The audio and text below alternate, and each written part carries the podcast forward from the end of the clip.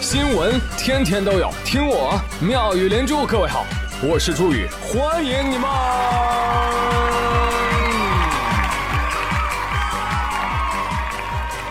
谢谢谢谢谢谢各位的收听啦！发通知书啦，你们收到没有？啊，还没有吗？哎，我都收到了，你没收到啊？哦，不好意思啊，我这是违停罚款通知书。哎，今年有没有报考上海大学的娃儿呢？我告诉你们啊，你们有福了，你们学校给你们发福袋了。那不说，呸，老土，人家发的是盲盒。小孩儿，你别狂，我跟你讲啊，盲盒那都是我们老年人玩福袋玩剩下的，对吧？反正你都不知道里面是个啥嘛，对不对？有什么区别？话说最近上海大学二零二零级新生录取通知书就开始派送了，其中啊包括一款专门设计的新生纪念版校徽盲盒。上大呢就把这个校徽设计了九种颜色，分三大色系主题，分别是上大蓝、玉蓝白、书墙灰、学府红、海派蓝、江南绿、银杏黄、锦鲤红、芳菲紫。啊，说同学们，你只要集齐了，你就可以带着这个校徽来我们学校兑换神秘礼物。等一下，等一下，等一下，老师啊，我们就收到一份通知书，怎么集齐九款呀？是要复读九年吗？那九年要都集不齐怎么办呀？那就再考九年。明明说好是九年，可九年之后又九年，九年之后又九年，都快退休了，老大。慢慢说，嗨，傻不傻呀？干嘛要复读啊？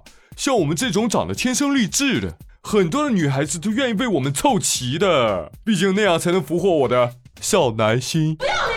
虽然毛小胖满嘴胡话，但是他说对了一点，这就是学校想鼓励大家交朋友。哎，你可以凑齐了，你比如说一个宿舍是吧？大家凑一凑，凑齐了一块去领奖，一起分享快乐。而真实的情况呢，是每人会随机发三枚徽章，那这样就可以跟陌生同学交换起来了。哎，也有话题可以聊了啊，多好啊！哎，我现在就想知道，集齐九色校徽能给什么礼物啊？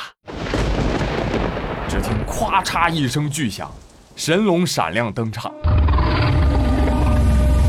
少年郎，你想实现什么愿望呢？啊，神龙，我想食堂阿姨不抖勺，宿舍舍友没脚臭，四六级考试不费劲，奖学金拿到手车金，还有还有，太贪了，只能说一个。啊，那我想要一个女朋友。呃，哎，你刚刚说哪几个愿望来着？我都给你实现了。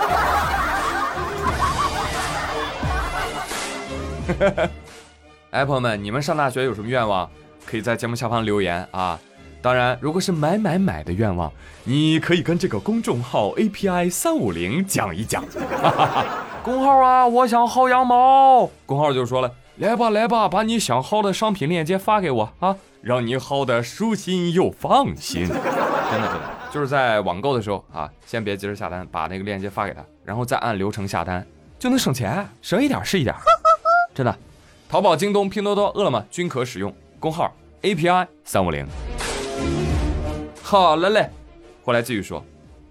好瑞上了大学啊，能啊就多读书，多看报，少打游戏，多睡觉。来听个脱口秀，我都不会放过你们的。我给你们灌输点权威期刊的学术论文。有没有学生物学的朋友？现代生物学最新的一期刊登了日本神户大学生态学家山浦信二的研究，研究什么呢？他研究的是一种体态娇小，学名叫 Regimatia activity 的水生甲虫。忽略我的发音，反正它看上去就像是瓢虫的一种，黑不溜秋的。但我跟你说啊，这小东西你别瞧不起它，它厉害呀！它厉害在哪儿呢？它被科学家放在青蛙的身边，他们俩共处一室。我说，哎呀，这不就是厕所里面打手电？什么意思啊？找屎嘛！结果果不其然，甲虫被青蛙一口吞下肚。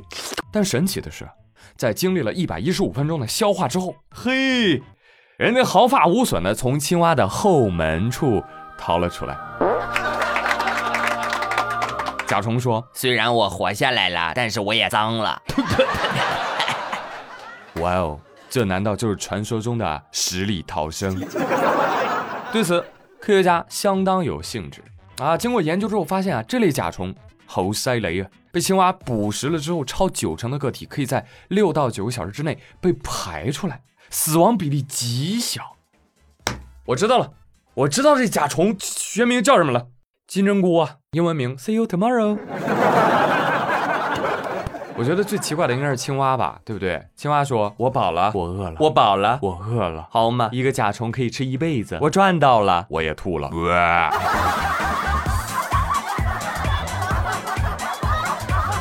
哎呀，我现在可算知道科学家为什么要研究这个玩意儿了，因为科学家们好像是发现了光吃不胖的奥秘，这不就是未来的新型减肥药吗？我呸！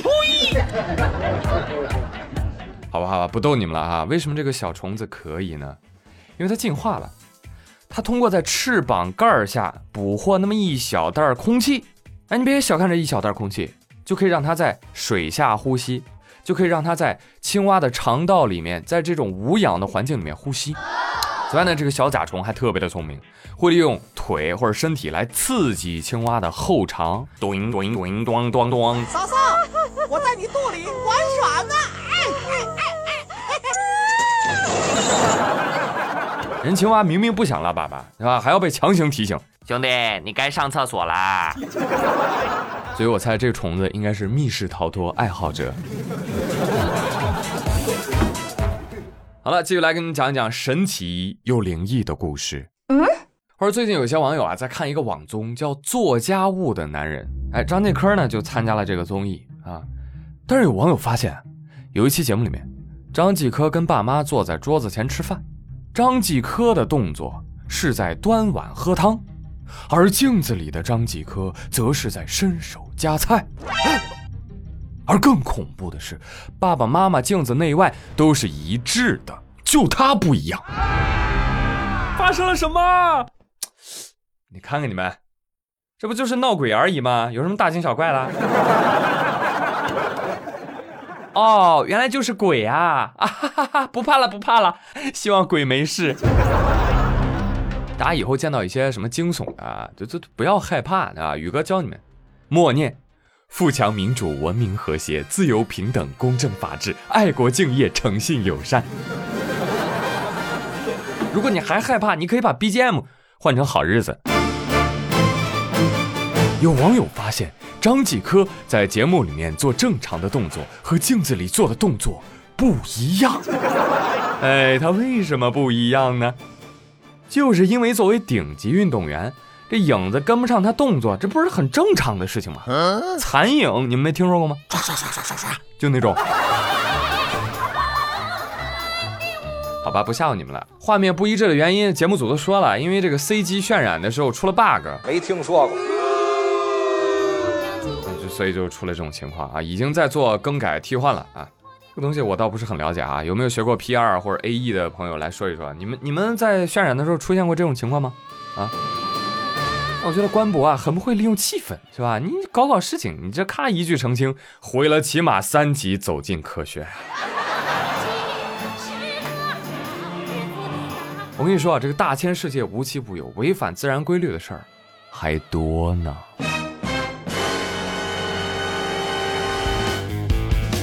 前几天台风黑格比不是走咱这儿溜达了一圈吗？啊，当时从南到北是吧？就是大雨狂风，是不是？然后就有网友呢上传了在雁荡山见到的罕见一幕，是什么呢？就雁荡山有个凌风瀑布，在台风的吹动下就在空中飞舞着，哎，它不往下流了，它飞着飞着，它它它它它就飞上天了，你知道吗？它飞着飞着，哎呦，瀑布倒流了，哎。哎呦啊！瀑布说：“我飞流直下三千尺。”台风说：“不不不，你下不来。”李白说：“哎，好吧，我以前那诗都是瞎写的。”正所谓“瀑布之水天上来，半道后悔往回排。”牛批兄弟！我跟你说，都别惊叹了，你看看瀑布底下是不是站着子龙？这就是失传多年的庐山升龙霸。懂不懂？宇哥老二次元了，知道吧？牛顿听了想打人啊！牛顿说：“哎，我也管不了啊，我也不是本地人呐。”小牛啊，别放弃啊！你的牛顿定律啊没有错，这是什么情况呢？这就是当动能大于重力势能，那自然就改变了运动轨迹了呗。大家好，我是你们的物理课代表。你们经常在网上能看到“力大专飞”，什么意思？只要推力够大，板砖都能给你上天喽，别说是水了。好吧，没什么大惊小怪的。好了。那接下来我们看看有没有语文课代表啊？哎，出来，你骂一骂下面这事儿啊！你看看这这这文案都谁写的？这个最近深圳的新东方学校在深圳地铁一号线的车厢里面投放了广告。这广告文案是这么说的：说爸爸长大以后我想嫁给你；说妈妈长大之后我想娶你。关键他们呈现出来的是文字啊，还没有我说的那么可爱。所以网友一看，纷纷表示哇，反胃，想吐啊！这期节目好像反胃的有点多啊，我对不住你们，哎呀，道歉了，下次我注意啊。然后网友呢就纷纷在深圳地铁官方微博下面留言质疑，这说的什么玩意儿？你们家孩子才这样呢？对此，地铁传媒公司做出回应。哎呀，真是抱歉啊！这个广告初衷，我们就是想传达一下童言无忌，孩子们天真烂漫的想法嘛的。哎，当时没考虑太多啊！哎，对不起，对不起，我们马上马上拆除啊！嘿嘿，童言无忌，嗯，还真会找理由。那孩子不懂事儿，你也不懂事儿。对呀，的确，在生活当中呢，我们对这两句话也并不陌生，因为有些小孩子向父母表达爱意的时候，确实会这么说啊。但是他们嘴里面说的嫁呀、娶啊，其实大多只是单纯的表达愿意与父母长久的生活在一起，也就是说，这是一种私密场合、亲密家人之间才能有的对话。你一旦离开了适合的那个空间，这表达的意思就变味儿了。你更何况拿过来做广告呢，对不对？这不就是大型翻车现场吗？所以新闻连连看啊，跟之前说的 J.K. 制服事件一样，场合和尺度的变化。很多东西就会发生质的变化，嗯，这个就需要我们好好的拿捏，拿捏，拿捏，拿捏，知道吧？拿捏改变世界，分寸之间皆是拿捏，往前一步激进了，往后一步畏缩了，站在中间拿捏的刚刚好。还有我就想不通，你说你出这个文案，这跟新东方有毛关系啊？广告预算都是大风刮来的吗？对此我表示，请联系我。不知道还以为世纪佳缘的广告呢，什么嫁娶的。我们生活中明明听到最多的话是，你妈说：“哎，别嫁你爸这样的男的。”你爸说：“别娶你妈这样的女的。”你爸妈说：“别生你这样的孩子。”